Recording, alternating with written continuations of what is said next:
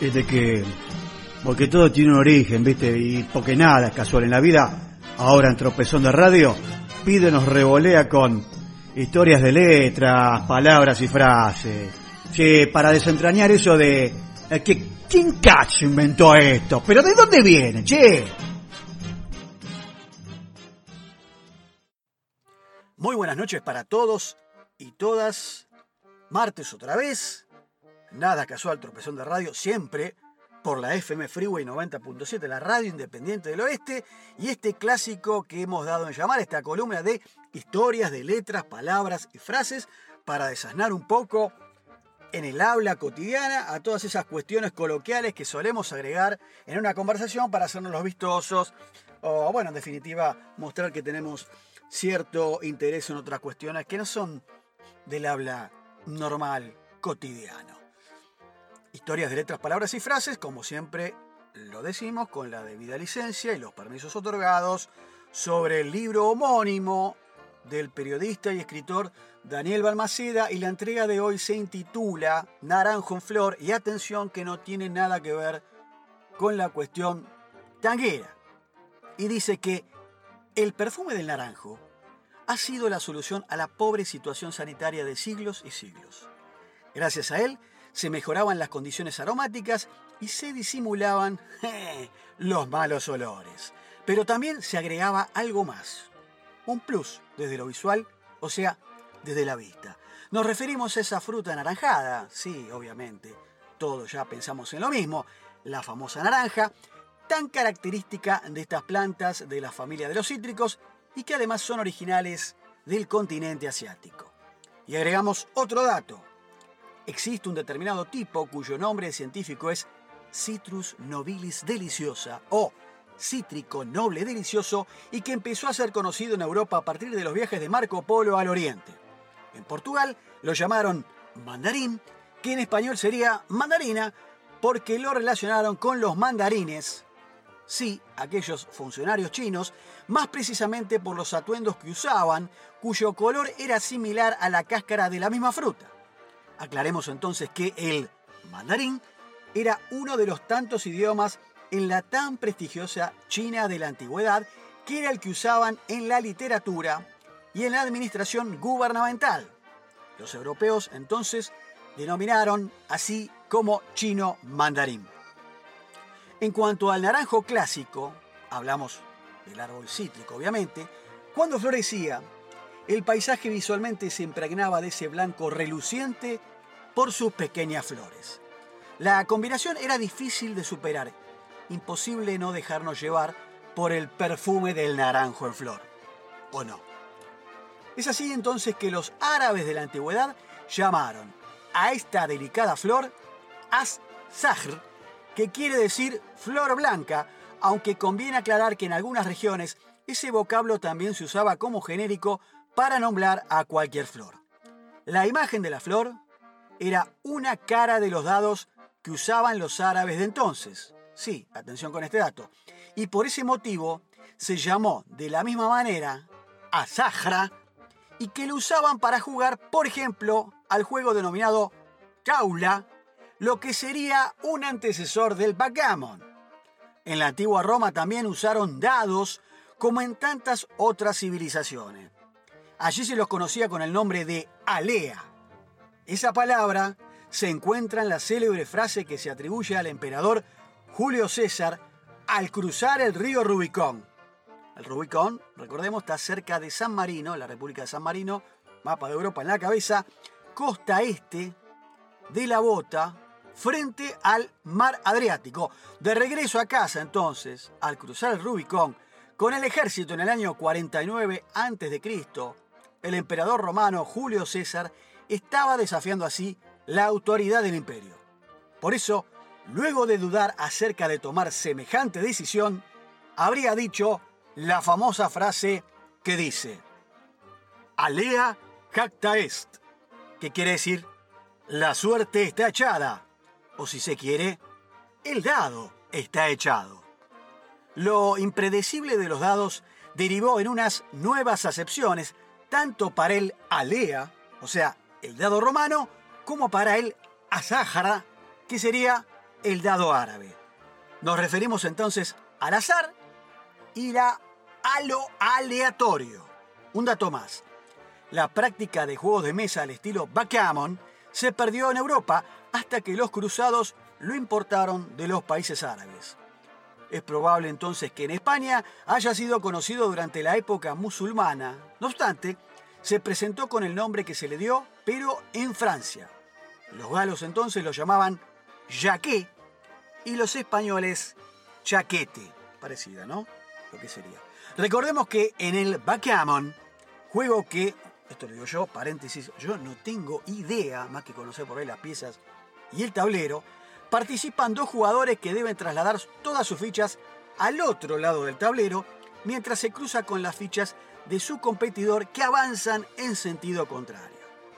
Una de las posibilidades del juego es la de desplazar una ficha del contrincante si es la única que ocupa un casillero y el azar nos lleva justo a ese lugar. En tal caso, se retira la ficha del contrincante, quien deberá reiniciar el camino, pero desde el principio. Ese entonces fue el origen de la frase, comillas, sacar a alguien de las casillas, que es algo así como hacerle perder su lugar de tranquilidad y de comodidad a otra persona. Interesante entonces esta cuestión de la naranja y su relación en el mundo árabe y en otros lugares también de Europa. Y vamos entonces cerrando esta columna de martes con la oferta de 2 por 1 dos frases y la primera que se titula Hecho un titán hecho un titán, frase o modismo que se aplica coloquialmente a la comparación a cualquier sujeto de excepcional poder que sobresale o que descolla en algún aspecto. La frase recuerda el nombre de los titanes, claramente, que eran unos gigantes pertenecientes a la primera generación divina de amplísimos poderes, que reinaron antes que los dioses olímpicos y entre los cuales se hallaban Urano, y Cronos, padre a su vez, Cronos, de Zeus, que devoró a todos sus hijos menos aquel, o sea, se morfó a todos los pibes, menos a Zeus, lo que permitiría que éste se vengara de su padre haciéndose, tomando, el poder entre los dioses y formando un nuevo linaje divino, o sea, toda la parentela que baja de Zeus entonces, gobernando a todos los dioses menores, más semidioses y todos los simples mortales, denominados obviamente los hombres. Así que, ¿qué tal? Eh, fiera, estás hecho un titán. Y vamos entonces, ahora sí, a la última que dice la frase, abrimos comillas, no es moco de pavo. No es moco de pavo, expresión que denota importancia y valor.